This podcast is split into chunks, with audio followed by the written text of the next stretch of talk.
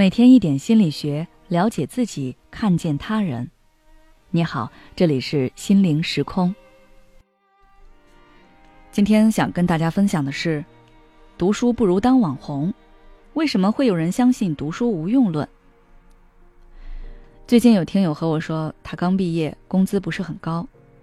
年初的时候和家里的长辈在一起闲聊，长辈在了解了他的工资情况后，却说：“读书读书。”读了这么多年书有什么用啊？工资就这么点儿，还不如跟网上的那些人学，在家做直播，每个月都能赚好几万呢。长辈的一番话说的听友心中有些难受，但碍于是长辈，他又不能当面反驳。他不明白为什么有些人会去相信读书无用论呢？在之前的文章当中，我们了解过，人们之所以会相信读书无用论。有一部分原因是受到幸存者偏差的影响。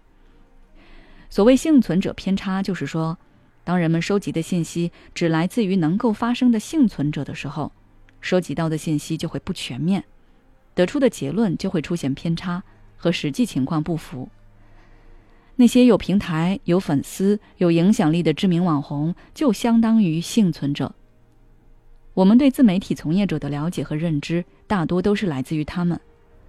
对于已经成名的网红来说，他们就是行业中的佼佼者。一次广告、一条视频、一次直播，都能给他们带来不菲的收入。但是，也有很多自媒体从业者，每天在出租屋里辛苦直播数个小时，却只有几个人观看，一天下来入不敷出。但是，因为这些自媒体从业者没有人关注，也没有大平台给他们展示自己的不易，所以他们。就成为了沉默者。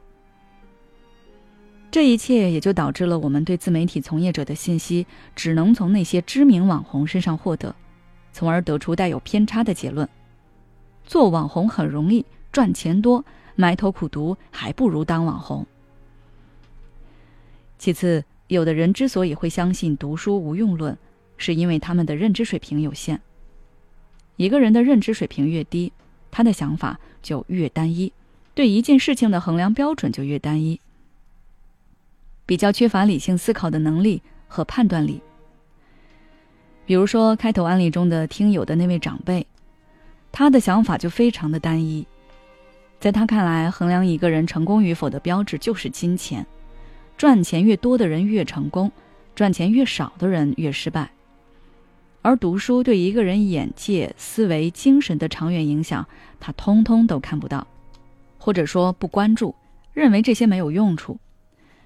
这样的人受到认知水平的影响，总是固执的把自己看到事情当做评判事物的标准，并执着于用这个标准去衡量一切，难以接受其他的观点。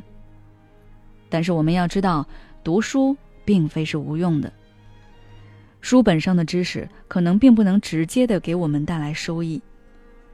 有时候我们也不能立刻将书中的道理应用于生活中，但是当我们读的书多、见识也多的时候，我们的认知水平就会提高，思维方式也会更加的多元。